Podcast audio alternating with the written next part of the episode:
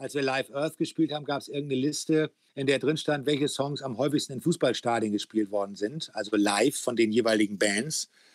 Und natürlich haben Queen einige Stadionshows gespielt. Natürlich sind Metallica und viele Bands in dieser Größenordnung sehr weit vorne. Aber auch sehr weit vorne in der Liste tauchte Hamburg meine Perle auf, als einzigen Song von uns, weil wir halt bei 200 Spielen gespielt haben und tatsächlich auch bei einigen Festivals in Stadien gespielt haben. Das heißt, da kamen schon noch mal so 10, 12, 15 dazu.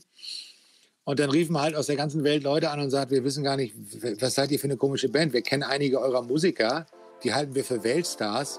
Was ist denn das für eine Band?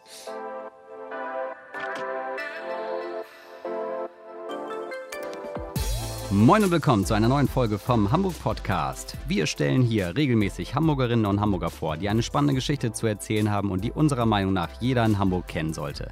Der Hamburg Podcast wird von Eino und Kikmo Hamburg produziert und von der Haspa präsentiert. Mein Name ist Patrick und diese Woche bei uns am Start ist Lotto King Karl. Lotto ist Musiker, Moderator und Entertainer. 1996, also vor 25 Jahren, hat er sein Debütalbum Weiß Bescheid veröffentlicht. 2000 hat er auf dem Album Bierherr Now unter anderem die Klassiker Hamburg meine Perle, Bis der Arzt kommt und Fliegen veröffentlicht. 2001 folgte mit seinem HSV-Album die langjährige HSV-Hymne Hamburg meine Fußballperle, die er in seiner Zeit als Stadionsprecher beim HSV von 2005 bis 2019 vor jedem Heimspiel live performt hat. 2003 spielte er außerdem auch noch äh, seine erste Filmrolle als Stullen-Andi in der Hamburger Kultkomödie Der letzte Lude. Moin Lotto, willkommen bei uns im Hamburg-Podcast. Moin Patrick. Ja, wir haben heute den 3. Juni, sind uns digital zugeschaltet. Und ja, Lotto, du bist ja so ein richtiges Hamburg-Original. Hier geboren und hier aufgewachsen. Wie würdest du deine persönliche Bindung zu Hamburg beschreiben? Naja, das ist meine Heimat. Ne? Also das äh, kenne ich dann äh, so jede Ecke. Ne? Ich habe auch sehr viele Freunde noch aus, aus langen Zeiten. Also derjenige, den ich nicht mehr ganz so regelmäßig sehe, das liegt aber daran, dass er in Los Angeles wohnt, den kenne ich tatsächlich äh, mehr oder weniger seit ganz spätes Ende der 60er, da waren wir noch ganz klein, äh, von so einem Kindergarten. Und so der älteste aktive Freund, mit dem ich regelmäßig Kontakt habe, da muss ich jetzt aufpassen, dass ich Falsches sage, kenne ich seit 1973. Schon eine ganze Weile. Das ist eine ganze Weile her, ja. Ja, du bist ja, das weiß ja, das weiß ja jeder. Also in Hamburg bist du ja wirklich bekannt wie ein bunter Hund und äh, hast in verschiedenen Songs ja deine Liebe auch zum HSV ähm, ja, kundgetan. Seit wann bist du eigentlich HSV-Fan und wie, also wie tief verwurzelt ist die Raute in deinem Herzen? Ähm, naja, also in den letzten Jahren ist es äh, äh, auch, auch, auch ein bisschen weniger geworden schon, aber äh, tatsächlich ist es so, dass ich mich also das erste Mal so erinnern kann, dass im Fernsehen das Abschiedsspiel von Uwe Seeler gezeigt worden ist.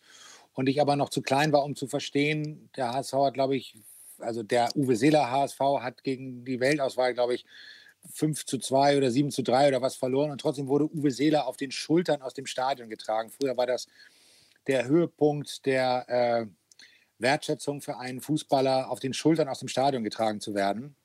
Später hat man gesagt, die verdienen genug Geld, die können auch zu Fuß gehen und hat man angefangen, Leute mit Weißbier oder anderen Sachen zu bekippen oder Trainer hochzuschmeißen. Da ist, glaube ich, Pep Guardiola der Erfinder der ganzen Geschichte gewesen. Habe das dann immer so im Fernsehen verfolgt. Das waren ja auch schwere Jahre damals für den HSV und war dann Anfang der 70er, äh, also das muss so 73 gewesen sein, das erste Mal im Stadion klassische Geschichte mit meinem Vater und da war es eigentlich so, das alte Volksparkstadion, da war ja der Parkplatz äh, gegenüber vom Stadion, musste über so eine Brücke gehen und sobald man auf der Brücke war, roch man schon, die Toiletten sind nicht weit entfernt. Ähm, und dann ging man, das war also Haupttribüne, und dann ging man auf dieses Stadion zu, was natürlich sehr beeindruckend war. Und dann der Moment, an dem man das erste Mal, man kam sehr weit oben an, weil man ja über diese Brücke ging, man war schon sehr hoch in dieses Rund blickte, das war so der Moment, wo ich wusste, so das ist echt mein Ding, das finde ich total geil. Und dann hat sich das so über die Jugend hingezogen und dann ist man so mit, ja, weiß ich nicht, mit 14, 15, 16 habe ich dann auch angefangen, mehr Geld zu sparen, um dann auch äh, mir Karten zu kaufen und dann natürlich, wenn es geht, Block E Westkurve, wenn es schon voll war, F, äh, so, aber möglichst immer Kurve, billigste Plätze, beste Stimmung. Und äh, so ging das dann los. Und dann wurde irgendwann das neue Stadion gebaut. Da erinnere ich mich noch daran, Da war der erste Gast in meiner Sendung damals bei Energy, Alex Christensen, der mitten im Umbau da war und äh, einen ganz tollen Platz hat, aber auf einen Pfeiler geguckt hat. Und äh, da war ich aber dann auch ein paar Mal und so. Und dann, dann äh, ist uns ja auch relativ schnell klar geworden, dass im Grunde genommen der Neubau, dieses enge Stadion, etwas kleiner als das alte, die alte Salatschüssel, äh, schon auch sehr viele Vorteile hat, ne? weil es sehr, sehr viel unmittelbarer ist und äh, weil es ein ganz anderes Fußballerlebnis ist und weil plötzlich beim HSV das möglich war an Lautstärke und an Stimmung und an Emotionen, was man in Hamburg eigentlich in dieser Wucht nur vom Millantor kannte. Denn die waren immer schon sehr laut, aber eben auch weniger. Es war ja damals, Millantor war ein ganz kleines Stadion. Ich glaube, das hatte zu dem Zeitpunkt eine Kapazität von unter 20.000. Und dann gab es ja viele, viele Jahre, in denen der HSV eigentlich in der Situation war zu sagen, Mensch, hat ja, glaube ich, auch nochmal irgendwie so 2000 Plätze nachgebessert, aber man konnte ja nicht mehr richtig weiter anbauen.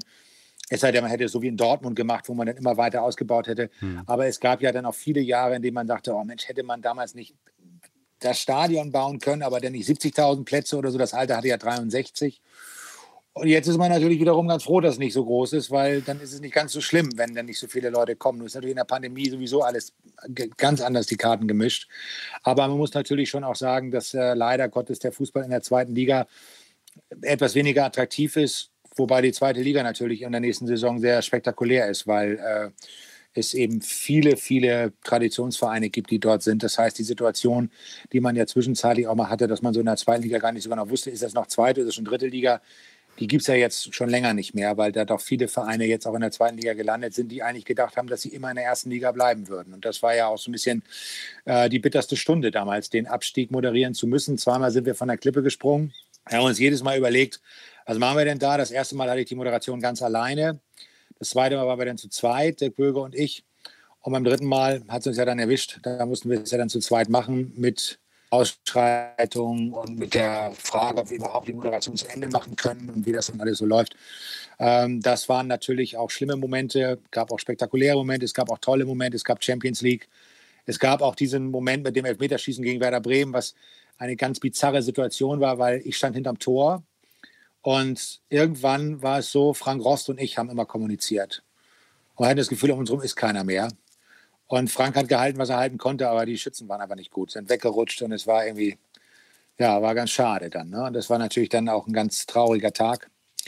Ähm, aber eben auch spektakuläre Tage. Ne? Die, das Interview von Pierre-Michel Lasogga nach, nach der ersten Relegation. Ich bin so voller Adrenalin.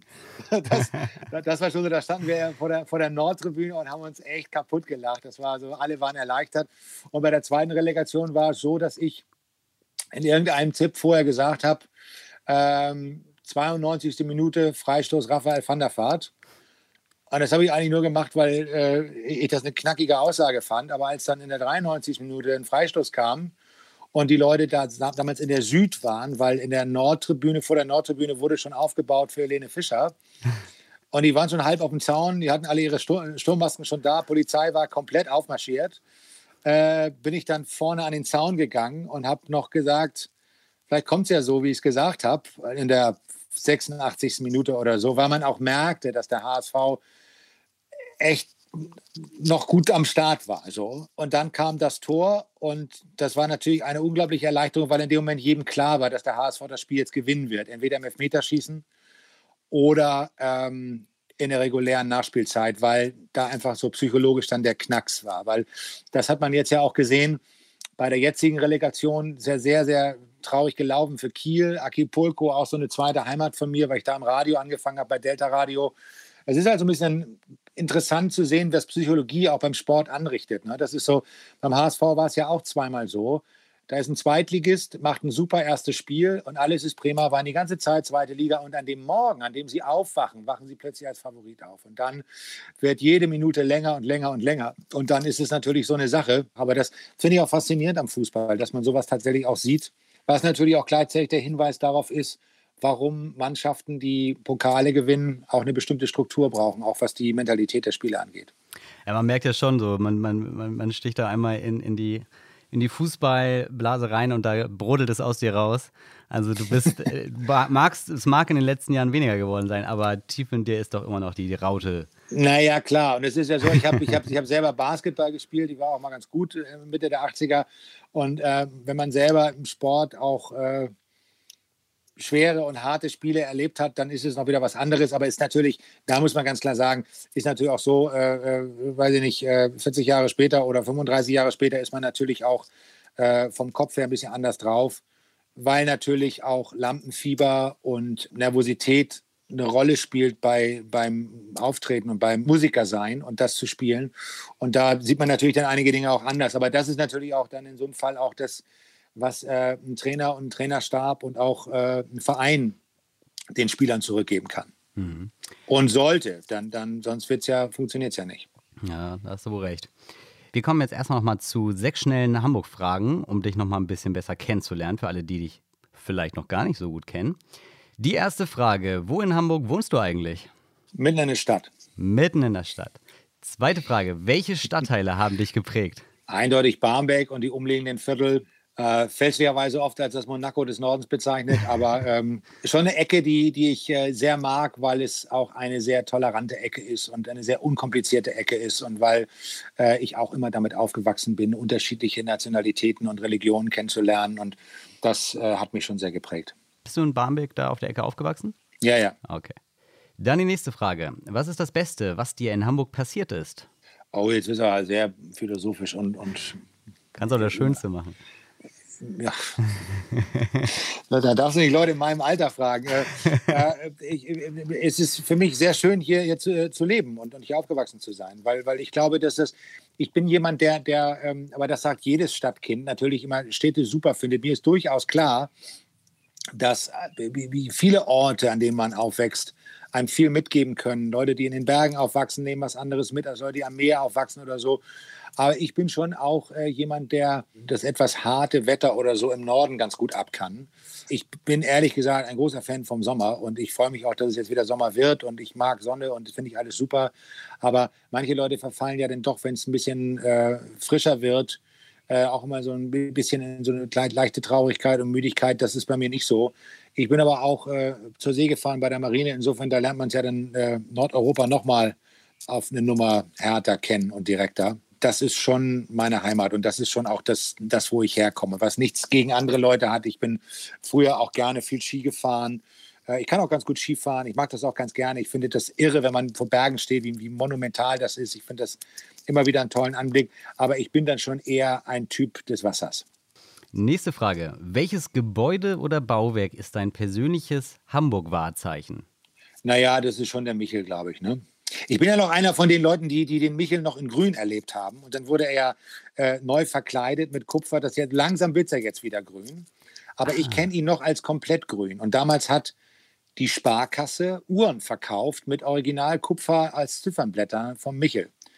Habe ich damals nicht gekauft, weil ich fand sie optisch nicht so ansprechend, aber äh, also nicht, nicht, nicht wegen, des, wegen des verrosteten oder des oxidierten Kupfers drin.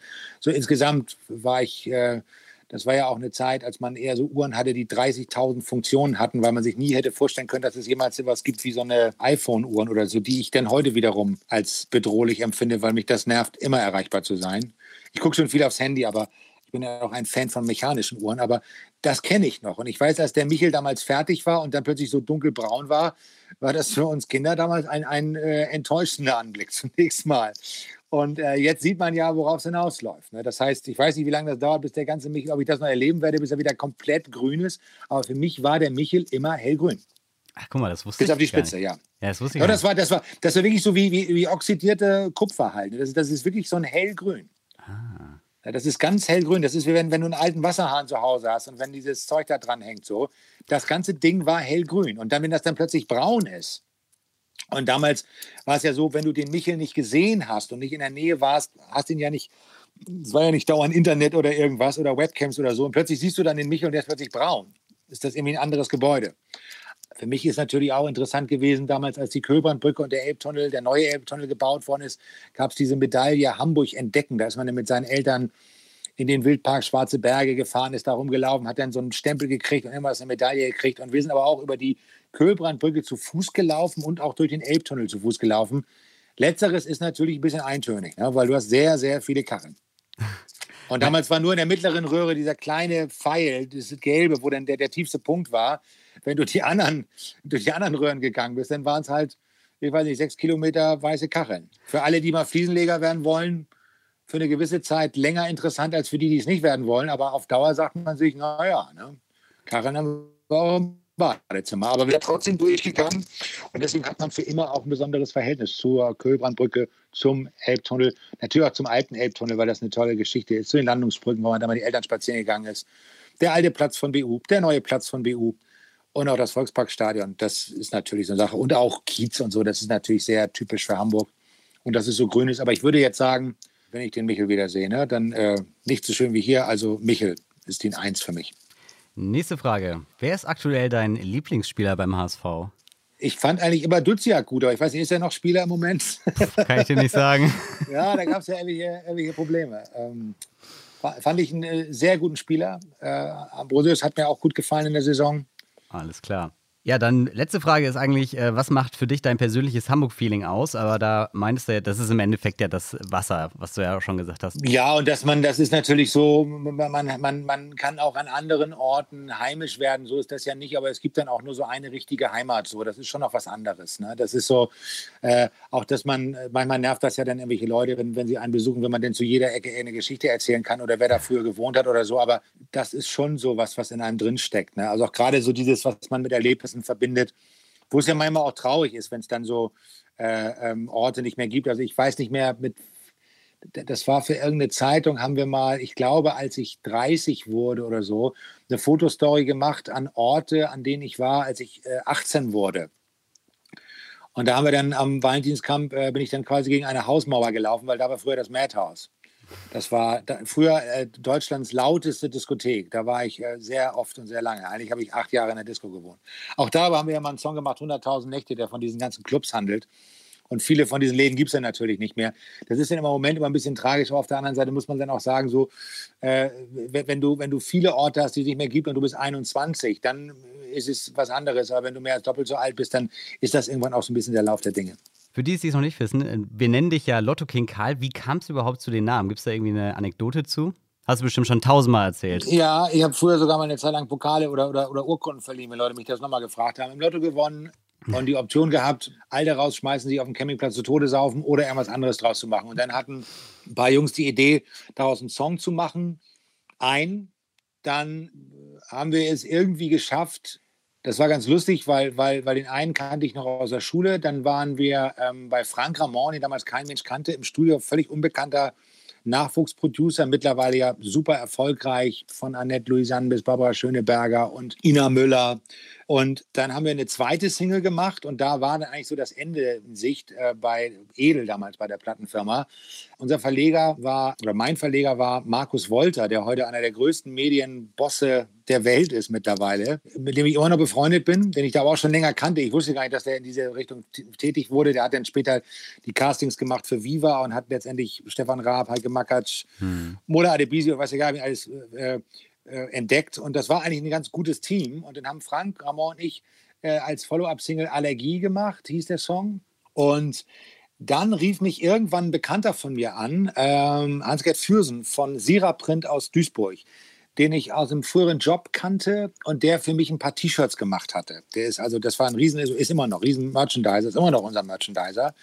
Also so drei Jahrzehnte musst du mir schon aushalten, wenn du einmal dabei bist. Und der rief mich irgendwann an und sagte, du sag mal, ähm, kann das sein, dass du einen Song über irgendwas mit Waschmitteln gemacht hast? Weil hier haben schon ein paar Mal Leute angerufen, ob das sein kann, dass du das bist. Also der sitzt in Duisburg, muss man dazu sagen, von 1 Live. Von 1 mhm. Live ist ja nur so mit der größte Radiosender des Universums. Und ich glaube, du bist da ziemlich hoch in den, äh, in den Hörercharts. Und dann habe ich gedacht, das ist ja komisch. Habe dann die Nummer rausgefunden über die Plattenfirma und habe dann da einfach angerufen. Und die sind völlig ausgeflippt und haben gesagt, wir wollen unbedingt Kontakt zu dir haben. Kannst du nach Köln kommen? Wir würden dich gerne einladen. Ich habe gesagt, ich bin in Hörercharts. Was heißt denn das? Ja, du bist Platz drei. Die dritte Woche schon. Und dann hat wiederum die spätere, damals zukünftige Frau von Frank Ramon, heute Ex-Frau, die hat bei einer anderen Plattenfirma gearbeitet. Die haben gesagt, Mensch, als sie das mitgekriegt haben, vielleicht sollte man einfach mal ein Album machen. So, und dann war Edel so, ja, weiß ich nicht, ach, irgendwie, ach nee, vielleicht doch eher nicht. Und dann sind wir dann zu RCA, Eckhard Gundel damals, der einer der letzten richtigen Freaks war der Plattenindustrie, dessen Sohn der Manager von Johannes Oerding ist heute. Und Nico und ähm, äh, dann haben wir da einen Vertrag unterschrieben für zwei Alben. Und dann sind wir in den Goldbäcker gegangen, in der Semperstraße, an der Grenze zu Winterhude und weil das Studio auch in Winterhude war. Und ich bin habe dann auch in Winterhude gewohnt. Und ähm, dann sind wir ähm, haben wir schön gefeiert. Und dann hat Frank irgendwann zu mir gesagt Frank Amon ja müssen wir jetzt wohl ein Album schreiben und mir war das überhaupt nicht klar was das bedeutet. Und ich glaube er hatte zu dem Zeitpunkt hat immer was für Udo geschrieben und für Nina Hagen und so. Ich glaube so ein Album hat er auch noch nie gemacht. Und da ist dann das erste Album weiß Bescheid draus entstanden und dann hat wiederum ein anderer alter Buddy von mir, den ich so vom Weggehen kannte, mir mal eine Kassette gegeben, eine Musikkassette und gesagt, Mensch, du weißt gar nicht, was ich mache. Ne? Ich bin Gitarrist, hör dir das doch mal an. Und dann habe ich mir das angehört und habe mir gedacht, das klingt aber irgendwie ganz gut. Gibt es noch mehr von der Sorte, wo du herkommst? Und dann sagt er, ja, ich hätte da so eine Band. Brauchst du nicht mal eine Band? Oder willst du mit Playback auftreten? Und ich bin so ein paar mit Playback aufgetreten und ich fand das ein bisschen beängstigend. Wenn du einmal raus bist, läuft das Playback ja gnadenlos weiter. Und da habe ich gedacht, wenn du jetzt eine gute Band hättest, dann können die das vielleicht so ein bisschen auffangen. Und daraus sind dann die Barmbek Dream Boys entstanden. Sehr schnell auch mit Frank Itt am Bass, der dann jahrelang der Musical Director war, der heute noch ein guter Freund ist, äh, der auch einige Alben produziert hat in Stade, der auch immer noch mal wieder ausgeholfen hat. Das ist jetzt ein bisschen blöd zu sagen. Wir haben jetzt im Prinzip anderthalb Jahre quasi kein richtiges Konzert gegeben, außer ein Autokonzert und so ein paar kleine Sachen, äh, wo ich dann mit Jörn gespielt habe. Und dann stellte sich auch ziemlich schnell raus, dass die Barmbek Dream Boys eine durchaus prominent besetzte Band sind. Also Frank Itt hat bei allen gespielt eigentlich. Der das, du konntest auch immer nie Geschichten erzählen über irgendwelche geilen Locations, weil Opa Sydney hat Frank gespielt mit Albano und Romina Power. Äh, ist heute noch äh, bei Howard Carpendale in der Band. Bei uns ist es ihm dann ein bisschen zu anstrengend geworden. Ja, wir sind ja auch, wenn wir jetzt auch zwei in der Band, die über 60 sind. Und so tauchten halt immer wieder gute Musiker auf und äh, teilweise Leute, die Ersatzleute waren, sind dann irgendwann Stamm geworden, Ersatz oder Stammspieler sind dann in den Ersatz gegangen, weil sie mit anderen Projekten beschäftigt waren und sowas dann machen wollten. Und ich finde, wir haben eine ziemlich gute, ziemlich prominent besetzte Band. So. Und äh, äh, das hat mir auch immer sehr geholfen, weil ich nun wirklich kein großer Musiker war, hm. bin ging das dann quasi so, kann man dann so sagen, so 95, 96 ging das mit der Musik los? Nee, ich habe hab als, als, als Jugendlicher so Klavierunterricht gehabt, aber ich habe das nie so richtig ernst genommen. Also ich kann Noten lesen, aber das ist, äh, das ist so als, als Kind der 80er kann man sich darauf ein bisschen einen auf die Schulter klopfen für, aber weil es ja früher in den 80ern immer so, so, so en vogue war, dass Musiker sagten, ich kann keine Noten lesen, ich weiß, wie ein Computer funktioniert. Aber ich bin äh, kein großer Instrumentalist, aber ich bin in der Lage, manchmal Melodien zu entwickeln, die ich dann irgendjemanden von meiner Band oder aus unserem Kreis, mit dem wir zusammen Songs schreiben, vorgrunze und manchmal wird dann daraus irgendein Song. Und dann schreibe ich an Sachen mit oder manche Sachen fallen mir auch ganz alleine ein, aber das meiste geschieht auch nach wie vor im Team mit verschiedensten Leuten. Und du hast ja, also 2000 war ja, genau, Bier Hernau, das Album, wo ja die drei, ne, die, die Klassiker, die ich gerade eben schon so aufgezählt habe, ja. äh, entstanden sind. Im Nachhinein ist ja immer leicht zu sagen, so, ja, das, äh, ne, so Hamburg, meine Perle, irgendwie gefühlt so der, die Hymne von Hamburg. So, wenn man da eine sucht, dann würde ich mal, würde ich mal wetten, wenn ich da zehn Leute frage, da sagen die meisten das. Ähm, hattest, du, hattest du das schon damals so ein bisschen im Gefühl, dass da Pep drin ist bei dem Song? Oder also war das schon so, hast du es auch erwartet oder war das dann eher so doch überraschend im Nachhinein? Also bei Bier Hernau war eben ganz klar, die Single war Fliegen, das war unser erster Song in den Charts. Und bis der Arzt kommt. Und ähm, um Hamburg meine Perle ähm, haben wir uns wirklich gequält. Das muss man wirklich sagen. Ähm, da haben wir uns wirklich um diesen Song rumgequält, weil wir hatten so das Gefühl, dass die Idee ganz gut ist. Aber das war, es kam vorne nicht hoch und hinten nicht runter. Und irgendwann saß ich mit Frank Itt und äh, Thorsten Heinz, unserem damaligen Keyboarder, der auch immer noch zum Freundeskreis der Band gehört und auch hin und wieder mal auch aushilft. Ähm, saßen wir in Barmstedt bei ihm, im Barmstedt Beat Bunker haben wir das genannt. Im Keller hatte er so ein kleines MIDI-Studio mit, mit ganz viel Keyboards und so weiter. Und ich weiß, eines Morgens kam ich da an und Frankie saß schon mit seinem Bass auf dem Schoß und Thorsten sagte, ich glaube, jetzt haben wir es. Pass mal auf. Dann war er das erste Säugetier dieser Welt, was diesen Refrain dann gesungen hat. Und dann haben wir es dann halt zu Ende gemacht. So. Und das war aber, da wir uns da so lange gequält haben und uns auch die Plattenfirma natürlich dann irgendwann im Nacken saß, als das alles fertig werden sollte, ähm, haben wir uns da gar nicht so viel Gedanken drüber gemacht. Das war eher so, dass bei Bier Hernau kurz vor Tore Schluss noch Fußball und Dosenbier raufrutschte äh, was ein Freund von mir aus Oberhausen geschrieben hat, der eigentlich völlig anders musikalisch unterwegs ist, mit dem ich aber jetzt gerade wieder über ein paar Sachen brüte, nach vielen Jahrzehnten. Und das fanden wir so super. Der ist, den haben wir aber auch so eins zu eins einfach nur eingespielt, dann war es das. Und wir sehen uns oben, war auch ein wichtiger Song über Peter Ehrlich, der mhm. gestorben ist, der früher im offenen Kanal diese sehr verrückte Magic Peter Ehrlich Show hatte. Und ähm, wir sind dann eigentlich erst später auf die Idee gekommen, noch eine neue Version zu machen als Fußballversion. Und dann habe ich irgendwann das Gefühl gehabt, wenn ich im Fernsehen damals bei Premiere HSV-Spiele sehe, dass ich meinen Song höre. Und dann haben wir zwei Alben bei der RCA gemacht. Das zweite Album war ähm, die alte S-Klasse, was eigentlich so ein Konzeptalbum war, weil man damals alles auf Tic-Tac-Toe gesetzt hatte und sich überhaupt nicht mehr kümmern konnte. Und wir haben irgendwie Material von Sketchen und von allen möglichen Wahnsinn aus meiner Radiosendung bei Energy mit Benjamin Blümchen im SM-Studio und all so ein Kram gemacht. Das war ein ziemlich wirres Album hatte aber so ein paar Songs, die dann auch live sehr gut funktioniert haben. Dann sind wir da raus, sind dann, äh, jetzt, jetzt erzähle ich gerade Quatsch, Ariola war, äh, wir waren ähm, bei, bei, der, bei der Ariola war das und wir waren ja schon bei Bier Hernau, ähm, das war ja schon Polydor. Und ähm, dann ging es da, bei Polydor war No Angels das Thema. Es war lustig, weil die Ariola hat uns immer gesagt, du bist echt ein netter Kerl, aber die Zukunft ist eindeutig Tic-Tac-Toe. Das wird es in 30 Jahren noch geben muss man sich kurz auf der Zunge zergehen lassen. Und zwei Jahre später hat uns, die, äh, hat uns Polydor dasselbe erzählt über die No Angels. Und dann haben wir immer gesagt, okay, sind wir überall rein und raus, haben dann noch ein Album gemacht, was auch bei Universal erschienen ist, aber bei so einem kleinen Label, ich weiß nicht, wie die hießen, ich komme fast jetzt drauf. Das war, da war ich dann schon bei Radio Hamburg über das geheime Tagebuch des Dieter B. Und dann haben wir seitdem alles selber gemacht. Und ab dann wurde es eigentlich interessant. Also wir sind im Grunde genommen aus der Major-Szene ausgestiegen mit einer proppenvollen großen Freiheit, mehrmals, oft im Jahr. Wir haben da, glaube ich, öfter gespielt als irgendjemand sonst. Und sind dann irgendwann über den Song Keine Grenzen, keine Zäune gestolpert, weil mich Jan Krüger anrief und der sagte, ja, ähm, da ist ein Typ, der würde gerne mit dir mal reden. Der hat einen Song gemacht für eine Werbung für, für, für Behrensen. Äh, das ist eigentlich ein guter Song. Wir haben aber keinen richtigen Protagonisten. Wir würden gerne das mit dir nochmal aufnehmen. Es war so, dass wir dann da gesagt haben, okay, soll er mal anrufen, gebe meine Nummer und dann ruft der Typ an und der heißt tatsächlich Hans Albers. Telefon klingelt. ich stand hier um die Ecke im Flur und das Telefon klingelt und sagt, hallo, hier ist Hans Albers, ich hätte gerne Lotto gegen Karl gesprochen. Da habe ich gesagt, endlich. und dann, dann war das halt jemand, der tatsächlich auch Hans Albers hieß. Der hatte den geschrieben, der, hatte, der war der Mann für die Werbeagentur von, von äh, Behrensen. Mhm. Somit lief das unter seiner Ägide. Und dann haben wir tatsächlich, parallel dazu lief es so, dass unsere Agentur gesagt hat, ja, jetzt immer große Freiheit, was ist denn mit Stadtpark? Und dann rief jemand bei Janke an und sagte, pass mal auf, hier gibt es einen Künstler bei uns, der macht die große Freiheit immer voll und voll und voll. Wir würden ganz gerne mal, was ist denn mit Stadtpark? Und haben die gesagt, wissen gar nicht, wer das ist. Und haben dann relativ, ja, so, naja, die Zahlen sehen ja alle gut aus, machen wir das einfach mal. Dann war das ruckzuck ausverkauft. Und dann ist Carsten Janke zu diesem Konzert gekommen und hat seinen Ohren und Augen nicht getraut. Und daraus sind dann jetzt 50 Mal Stadtpark und es wären ja schon mehr gewesen, hätte es Corona nicht gegeben.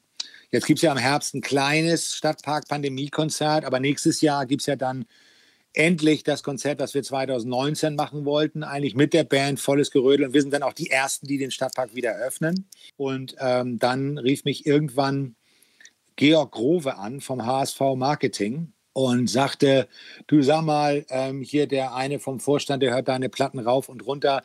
Was muss ich denn machen, um mit dir mal eine Platte veröffentlichen zu können? Und dann sage ich, naja. So kam das. Der HSV ja, hat dich angerufen. Okay. Und, und dann sage ich so, naja, äh, wir haben jetzt gerade keine Grenzen, keine Zäune und wir hatten diese EP damals gemacht, wieder im Ballbesitz. Das war so unser Opener. Äh, als, als Thema wieder im Ballbesitz zum Thema, ähm, wir sind immer noch da, ohne Plattenfirma, jetzt machen wir alles selber. Was halt auch eine Entscheidung ist, weil plötzlich musst du auch alles selber bezahlen. Ne? Das, ist schon, äh, das ist schon so eine Sache. Und dann merkst du erstmal auch, dass das auch gar nicht so leicht ist, das Geld wieder reinzukriegen. Da kannst du noch so auf dem Lotto gewinnen, das ist einfach so, es tut dann auch weh. Ne? Und ähm, das lief dann aber alles einigermaßen. Und dann habe ich gesagt, du musst mit der Plattenfirma reden. Das war so mehr als Scherz gedacht. Und dann stöhnte er so auf und dann sage ich ganz kurz, hast du schon mal mit jemandem von der Plattenfirma geredet? Und dann sagt er, ja, ja, schon zweimal.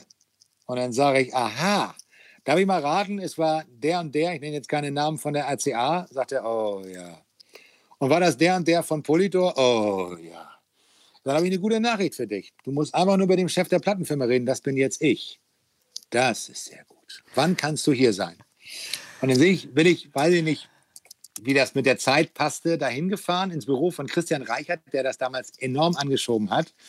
Und er hatte so eine kleine Mini-Anlage in seinem Büro und im CD-Spieler war mein Album drin, mein erstes. Ja. Und er hat gesagt, Christian, das, das, verschlechtert jetzt deine Handlungsposition gerade.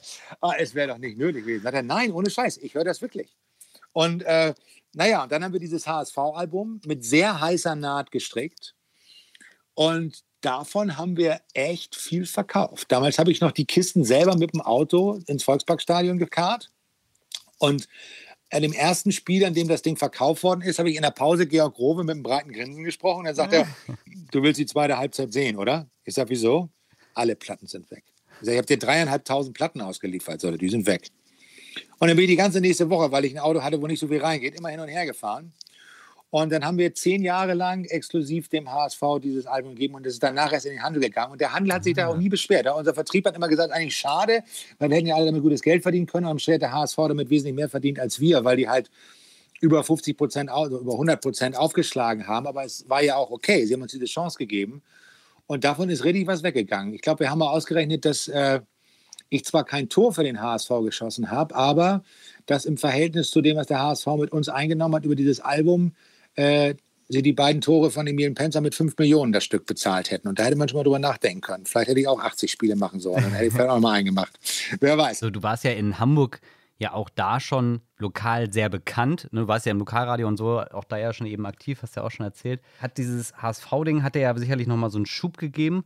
Und irgendwo, also nach meiner Wahrnehmung würde ich ja fast sagen, dass HSV-Fans fast schon gleich Lotto King Karl-Fans sind, oder? Kann man das so platt sagen? Würdest du es auch sagen? Nee, das glaube ich nicht. Also erstmal muss man sagen, entdeckt im Radio mit massiv, massiv Airplay hat uns tatsächlich eins live mhm. in Köln. Wir waren bei Viva und MTV sehr, sehr hoch geschätzt. Und ich habe im Radio angefangen in Kiel. Also insofern, ah, okay. äh, äh, die Hamburger Radiolandschaft kam erst später dazu. Was natürlich interessant war, dass äh, die Sendung Power Games bei Energy landesweit lief über Videospiele. Bisschen irre, dass man eine Sendung über Videospiele im Radio macht. Aber das hat ganz gut funktioniert. Man muss auch ganz ehrlich sagen, dass die Zeit, ich war zweieinhalb Jahre bei Delta und dann also zwei Jahre oder so bei Energy, das war so das zweite große Radiomärchen in Hamburg. Und als das mit Delta zu Ende ging, hat damals Eki Mack, Marketingmann von Energy, mich immer angerufen und mir SMS, das gab es damals schon geschickt und gesagt, Mensch, wenn ich von Sylt nach Hause fahre, höre ich deine Sendung Sonntagabend, das ist geil. Würdest du nicht mal den Sender wechseln wollen? Immer nach Kiel fahren ist da auch doof und so. Ich so Nö, das ist mein Sender, die anderen loben mich. Und als Delta dann so eine neue Ausrichtung geplant habe ich gesagt, okay, jetzt rufe ich mal Eki an. Und sagt er, nee, kein Problem, da stelle ich mal einen Kontakt her. Und ich glaube, Energy war damals ein bisschen überfordert mit dem, was ich Ihnen so erzählt habe. Wir haben ja damals auch diese Geschichte gehabt mit dem schönen Uwe, der halt Zuhälter zu dem Zeitpunkt war und Leute beleidigt hat im Radio. Und als ich dann, das war ja so, das waren ja Franzosen und Münchner, die Energy in Deutschland auch gezogen haben, gesagt habe, ja, also ich mache da was mit so einem Zuhälter, der schöne Uwe, um Gottes Willen, nein, in Hamburg kannst du mit Zuhältern noch nichts machen. habe ich jetzt gedacht, sag mal nix. Aber wenn dir einer sagt, oh, das geht, sowas geht in Hamburg aber nicht, dann denkst du dir, okay, hör, hör einfach mal zu und sag mal nichts. Und das war auch so, ich habe mich da beworben und war gerade auf Promotour mit Lea Andrioni zusammen. Ähm, und äh, habe jeden Tag aus einer anderen Stadt angerufen. Und der damalige Programmchef hat, glaube ich, auch gedacht, was ist denn das für ein Spinner, dass er mich aus einer anderen Stadt ruft. Dann saß ich irgendwann vor ihm und habe ihm gesagt, so als Hamburger kennt man ja die Geschichte des Kiezes und kann ja sagen, naja, wir können das ja so machen, wenn ihr den Kiez nicht wollt, wir können ja sowas machen wie Warenterminhandel, weil ja so in den 80ern einige Jungs vom Kiez gewechselt sind an Zahnärzte und Ärzte und äh, Anwälte anschreien und ihnen schön Kartoffelkurse verkaufen oder so. Äh, dann können wir jetzt ja, können wir ja aus dem schönen Uwe vom Kiez Börsen-Uwe machen. Und dann sagt er zu mir, ja, was ist Warenterminhandel? Er, das ist sowas mit Börse. Und dann ist natürlich auch der andere Punkt, der Hamburg ist halt eine sehr große Stadt. Viele Leute verlassen auch die Stadt. Du hast natürlich überall in Deutschland Exil-Hamburger, die sich echt freuen, wenn man da mal spielt. Und ich glaube, mit fast fünf Stunden war unser längstes Konzert in der kleinen Muffathalle äh, in München. Und da haben natürlich so ein paar Sachen auch geholfen. Genauso hat Live Earth total geholfen. Also äh, nicht in Deutschland, aber auch über den deutschsprachigen Raum hinaus. Wir haben ja auch schon mal in Österreich gespielt oder so ein paar Mal. Kannst du eigentlich sagen, wo du in Hamburg am liebsten auftrittst? Du hast ja schon gesagt, du hast in einer Reihe die, die große Freiheit voll gemacht. Ist es jetzt schon so ein bisschen auch der Stadtpark oder sind es andere Bühnen? Wir haben ja nun auch sehr häufig in der jetzigen Barclaycard Arena mhm. gespielt. Mhm. Das war nur irgendwann mit unserer Eintrittspreispolitik nicht mehr zu machen, muss man einfach so sagen. Und ähm, deswegen sind wir halt dann auf oft im Stadtpark spielen umgestiegen. Das Problem am Stadtpark ist ein bisschen diese Lautstärkebeschränkung. Aber das ist natürlich eine sensationelle Bühne. Und äh, wir haben ja, ich weiß nicht, die ersten 30 Stadtpark-Shows gespielt und wir hatten, egal wie scheiße das Wetter war, wenn wir auf die Bühne kamen, hat es aufgehört zu regnen. Aber dann hat es uns eben auch so drei, viermal nacheinander so unfassbar erwischt. Und wenn man diesen kleinen Catwalk immer, der in die, ins Publikum reingeht und äh, ich weiß, dass die Techniker ein bisschen nervös werden, weil wir da mit Strom auch arbeiten. Aber der Sänger muss sich dann auch zu seinen Leuten in den Regen stellen. Die meisten Bühnen sind auch toll. Es gibt so ein paar Dinge, wo man sagt, da hätte man im Nachhinein vielleicht auch darauf verzichten können. Aber es war auch toll, als wir das erste Mal auf dem Festival im Stadion gespielt haben.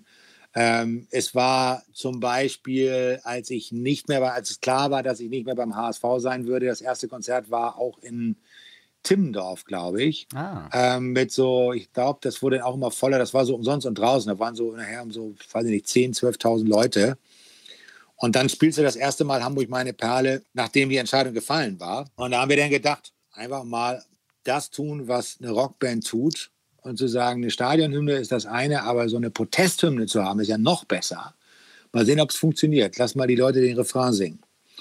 Und das war natürlich so ein Moment, wo du kurz vorm Heulen bist auf der Bühne. Und dann haben wir eine Woche später bei einem großen Festival gespielt mit an die 100.000 Leuten. Und da haben wir das dann auch wieder gemacht. Und das hat auch funktioniert. Und da waren nicht die Leute nur wegen unseren Wegen da. Da standen auch eine Menge Jungs mit St. Pauli-Trikots vor der, vor der Bühne oder von irgendwelchen anderen Vereinen oder dem waren Fußball scheißegal. Und das sind natürlich auch so Momente. Ne? Deswegen, ich kann das schlecht sagen. Es gibt viele tolle Momente in ganz kleinen Clubs.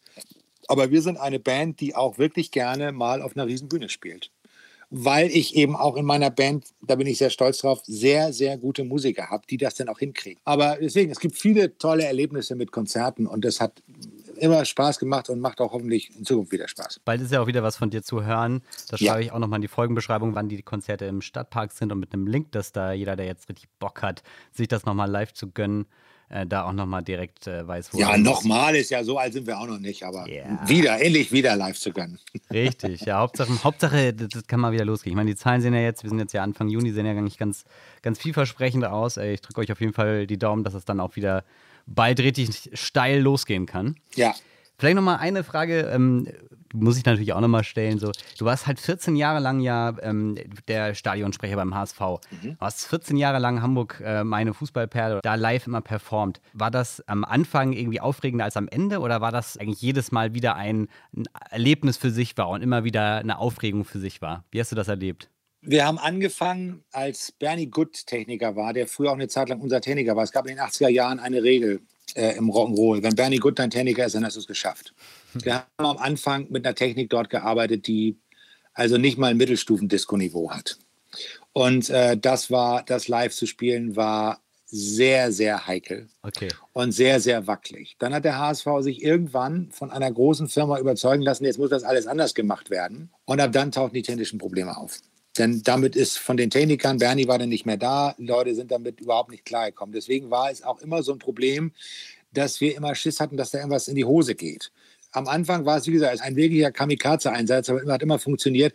Deswegen der Moment, den man da oben hat, auch mit der Mannschaftsaufstellung, die ja dann danach kommt und der Begrüßung vorher und so weiter, das ist was, wo du echt hoffst, dass dich die Technik nicht im Stich lässt, weil da kannst du wirklich nichts machen. Stimmt, du bist ja mal auf dem Kran äh, gewesen, ne? Ja. ja, ja, du kannst ja, du kannst ja, du kannst da runterbrüllen, dann hören dich vielleicht 2000 Leute vor dir.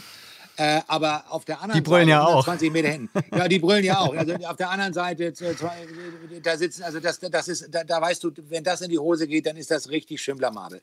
Zumal ja auch immer das Fernsehen, also sehr oft das Fernsehen, das mhm. live mitgenommen hat, was natürlich auch für ja. die Partner des HSV interessant war, war natürlich da Schleichwerbung ohne Ende dabei war. So beim letzten Auftritt war es ja dann so, dass dann irgendwie ein Problem mit der Gitarre aufgetaucht ist, weil Pape da irgendwie die Gitarre nicht eingeschaltet hat. Da habe ich ja in A Cappella gesungen. Mhm. Das war auch so der Moment, wo du denkst, lässt es jetzt sein, machst es trotzdem. das Spiel, mit dem der HSV sich in die zweite Liga verabschiedet. Oh ja, schwere Entscheidung. denkst du, ja, ja, denn, und dann denkst du, okay, ich mach das, nur mit dem Schellen kannst oder mit Klatschen so. Du weißt, die werden immer alle irgendwie schneller, wenn keiner mitmacht, ist es halt auch kacke. Und tatsächlich ist es so, wenn du den ersten Satz gesungen hast und dann ja die Pause hast, von der nichts passiert, da denkst du, Alter, was für eine scheiß Idee. Zweite Zeile, wieder Pause und denkst, oh, was mache ich hier? Drei Minuten soll das gehen. Und irgendwann ging es dann aber. Und das fanden dann viele auch eine ganz tolle Version. Ja, und dann haben wir es ja zum letzten Mal gespielt, äh, beim Abschiedsspiel von Raphael van der Vaart, weil Raphael sich das gewünscht hat, das ist ein Buddy von mir. Und da haben wir es dann im Anstoßkreis unten gemacht. Die Mannschaften standen hinter uns. Viele der alten Spieler wussten gar nicht, dass ich gar nicht mehr da bin und fanden das dann ganz seltsam. Und da habe ich es dann mit Tom gemacht, mit unserem Keyboarder, weil Papa auch nicht wollte. Und ähm, dann haben wir es so gespielt, wie es eigentlich gespielt wird. Das ist ja eigentlich erheblich getragener und, und ruhiger. Das war eigentlich auch ein schöner Abschluss dann am Ende so. Und deswegen, äh, ich habe viele äh, Erlebnisse rund um den Job als Stadionsprecher. Das war ja nun viel mehr als diese Songs da singen. Wir haben da quasi über 300 Spiele gemacht. Das ist natürlich eine Menge Songs singen, aber da darf man nicht vergessen, ich war der Arbeitstag des Stadionsprechers dort umfasst über fünf Stunden. Der Song dauert drei Minuten. Das ist dann auch schon ein bisschen verschwindend gering. Wir haben ja auch mal Wer wird Deutscher Meister HSV gecovert. Das haben wir dann irgendwann auch nicht mehr gespielt, weil es ja auch so in Richtung Realsatire ging, als es dann wirklich nicht mehr darum ging, Champions League oder Europa League Plätze zu kriegen. Und äh, deswegen, also Stadion, ja, tolle Geschichte. Die Auftritte, auch das zu singen, war eine Idee. Es war so, stand ich auch hier vorne als mich damals Jens Pelikan anrief von More Radio, das ist die Marketingfirma von Radio Hamburg, und sagte, du, pass mal auf, das war morgens um acht. Das du schon, bist du schon wach? Ich sage, ja, ja, worum geht's denn? Sagt er, ja, pass mal auf, gibt hier so eine Sache, kann sein, dass wir den HSV als Medienpartner begleiten. Würdest du Stadionsprecher werden wollen?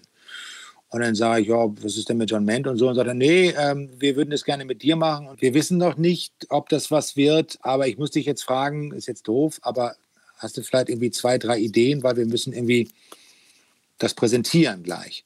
Und ich sage, wann ist denn gleich? Sagt er, ja, in zwei Stunden. Sage, ja, okay. Also mir ist immer aufgefallen, dass ich diesen einen Stadionsprecher immer doof fand. Weil das immer, ein Stadion ist so groß. Und wenn du dort ein bisschen Infotainment leisten willst und vielleicht ein Fernsehteam mehr hast, dann kannst du nicht innerhalb von wenigen Sekunden von einer Ecke zur anderen rennen und das noch würdevoll aussehen zu lassen. Das wirkt immer so gewollt. Aber ich sage ganz ehrlich, die Amerikaner machen alle Sportübertragungen mit zwei Leuten. Was ist denn mit dem zweiten Mann? Oder wieso? Ich sage, naja, dass man mal hin und her schalten kann. So, das ist eine gute Idee. Hast du da einen im Auge? Ich sage, ganz ehrlich, hätte ich eine Idee und zwar Marek Erhard. Und dann rief er mich halt ein paar Stunden später an und sagte, ist alles gekauft, für eine Idee super, machen wir. Und dann hatten wir aber am Anfang noch so geile Sachen. Wir sind mit dem Quad reingefahren. Wir haben ja auch immer so Einspieler gedreht, haben das Stadion vorgestellt, haben die einzelnen Abteilungen vorgestellt, haben Trikots beflockt und all diesen ganzen Kram. Da ist schon eine Menge passiert. Das ist dann leider danach so ein bisschen glatter geworden. Mhm. Aber das, da, da, da steckst du dann irgendwann auch nicht mehr drin. Die, die Anfangszeit war eigentlich so die beste Zeit, weil es eben so äh, das war aber auch viel zu tun. Das war viel Arbeit. Wir haben da echt viel investiert und dann äh, war es aber auch cool, fand ich. Und deswegen, dieses, dieser Gesangspart war toll, eine super Sache. Als wir Live Earth gespielt haben, gab es irgendeine Liste, in der drin stand, welche Songs am häufigsten in Fußballstadien gespielt worden sind, also live von den jeweiligen Bands. Und natürlich haben Queen einige Stadionshows gespielt. Natürlich sind Metallica und viele Bands in dieser Größenordnung sehr weit vorne, aber auch sehr weit vorne in der Liste tauchte Hamburg meine Perle auf, als einzigen Song von uns, weil wir halt keine 150 Stadionshows gespielt haben wie Metallica zu dem Zeitpunkt oder 200, aber eben bei 200 Spielen gespielt haben und tatsächlich auch bei einigen Festivals in Stadien gespielt haben. Das heißt, da kamen schon noch mal so 10, 12, 15 dazu. Und dann riefen halt aus der ganzen Welt Leute an und sagten, wir wissen gar nicht, was seid ihr für eine komische Band? Wir kennen einige eurer Musiker, die halten wir für Weltstars. Was ist denn das für eine Band? Und, und, und, und wieso singt ihr nicht Englisch? Ihr müsst doch, alle Türen müssten doch aufgehen. Und wir sagen, nee, wir sind tatsächlich so eine Hamburger Band. Und wenn du eine gute Band hast und alle sind gut gelaunt und alle sind, gehen nett miteinander um, dann hast du auch eine geile Band irgendwann. Und so mhm. war das. Und deswegen sind wir damals in einigen Ländern auch schwer abgefeiert worden für die Nummer. Ja, Lotto, letzte Frage. Ja. Ja, klar, geht noch mal ein bisschen in die HSV-Richtung. Also der Ausstieg vom HSV hat ja jetzt das dritte Mal nicht geklappt. Hat noch nie geklappt. Was, was ist deine, auch wahr, was ist deine ja. Prognose für 2022? Meine Prognose ist, dass man entweder auf Glück vertraut, was man ja machen kann, weil die zweite Fußball-Bundesliga fußballerisch nicht der Tempel der Glückseligkeit ist, ich höre mich gerade an wie Marcel Reif, fällt mir auf. Äh, Mrs. Doubtfire haben wir ihn immer genannt. Ja, das ist immer möglich. Der HSV ist sicherlich ein guter Verein und wird auch wieder mit einer guten Mannschaft und einem motivierten Trainer in die Saison reingehen. Ich glaube aber, dass der HSV, um wirklich wieder die Marke zu werden, die er verdient zu sein, strukturell erheblich an sich arbeiten muss. Weil ich glaube, dass äh, das eine Frage der Logik ist, dass du nicht immer nur Trainer und Spieler austauschen kannst. Es muss irgendwann auch in etwas anderem liegen. Das führt jetzt zu weit, aber das ist, glaube ich, der, der Punkt, um den es geht. Und je mehr der HSV dort vielleicht auch von Vereinen lernt, die man, auch wenn sie in der ersten Bundesliga sind, immer so ein bisschen, ja, ich will jetzt nicht sagen lätschert, aber so ein bisschen naja, das ist halt in Freiburg anders als hier betrachtet. Nein, man muss genau von diesen Vereinen lernen. Man muss genau von diesen Vereinen lernen, dass es nicht darum geht, dass vor der Saison 28 Mal über Demut geredet wird, sondern man muss das leben. Man muss das verstehen, dass man in der zweiten Liga ist. Das ist nicht das Ende der Welt, aber die zweite Liga ist ausgeglichen. Sie ist sehr kampfstark und da geht viel auch über das Herz. Das sieht man jetzt auch. Bochum ist aufgestiegen. Kräuter Fürth ist aufgestiegen.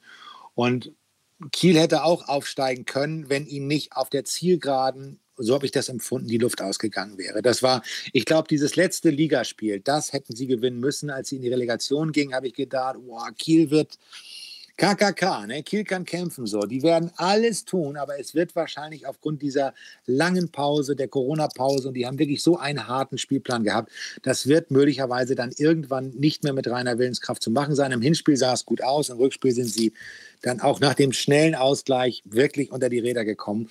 Und das hat nichts damit zu tun, dass Köln so viel besser ist als Kiel. Aller Respekt für Köln, die haben das klasse gemacht. Sie haben einen super Trainer und sie haben einen, einen, einen Hector, der ein unglaublicher Krieger ist, der diese Mannschaft aufs Feld geführt hat. Aber Kiel konnte, glaube ich, wirklich nicht mehr. Und äh, da muss man aufpassen. Das hätte aber fast auch, hätte auch fast für Kiel gereicht. Und dieses Herz, was solche Mannschaften haben, die drei, die da oben gestanden haben, das ist eine ganz wichtige Tugend und das ist ein ganz wichtiges Ding, was man in der zweiten Liga hat. Und man braucht auch ein Konzept, das in die erste Liga, zumindest in die ersten Jahre zu retten. Bis man dann vielleicht mit irgendeinem schlauen Konzept, ob es der eigene Nachwuchs ist oder ob es das ist, was Union Berlin macht, was ich sehr bemerkenswert finde, dass die so eine jedes Jahr so eine Truppe zusammenstellen, bei der man denkt, boah, da sind aber so ein paar echt altgediente Jungs dabei, ob die das noch durchhalten. Aber es funktioniert, weil sie komplett über die Mentalität kommen und weil sie ein total gutes Zusammenspiel haben von Jung und Alt, mit natürlich auch einem klasse Publikum dahinter. Da muss man sich mal orientieren und muss sagen, so funktioniert der Fußball in Zeiten, in denen gefühlt von der ersten und zweiten Liga nicht mehr zwölf Vereine prominent sind, sondern 30. Und deswegen ist es auch keine Schande, in der zweiten Liga zu sein. Man muss sich nur bei eins im Klaren sein. Wenn man noch einen abrutscht, dann wird es bitter. Gerade wenn man ein großes Stadion hat und so weiter. Das heißt, man muss irgendwann sich darüber im Klaren sein, wo stehe ich, was ist meine nächste Aufgabe. Und dann kann es natürlich immer bergauf gehen, weil natürlich im Gegensatz zu Freiburg, das muss man sagen, wenn hier mal die Schleusen wirklich wieder aufgehen, natürlich hier eine unglaubliche Power hintersteckt. Das liegt daran, es ist die zweitgrößte Stadt Deutschlands. Und äh, mit Verlaub, aber Berlin hat aus dem, die größte Stadt Deutschlands zu sein, in den letzten 50 Jahren jetzt auch nicht viel gemacht. Die haben da nicht so viel draus gemacht wie Hamburg.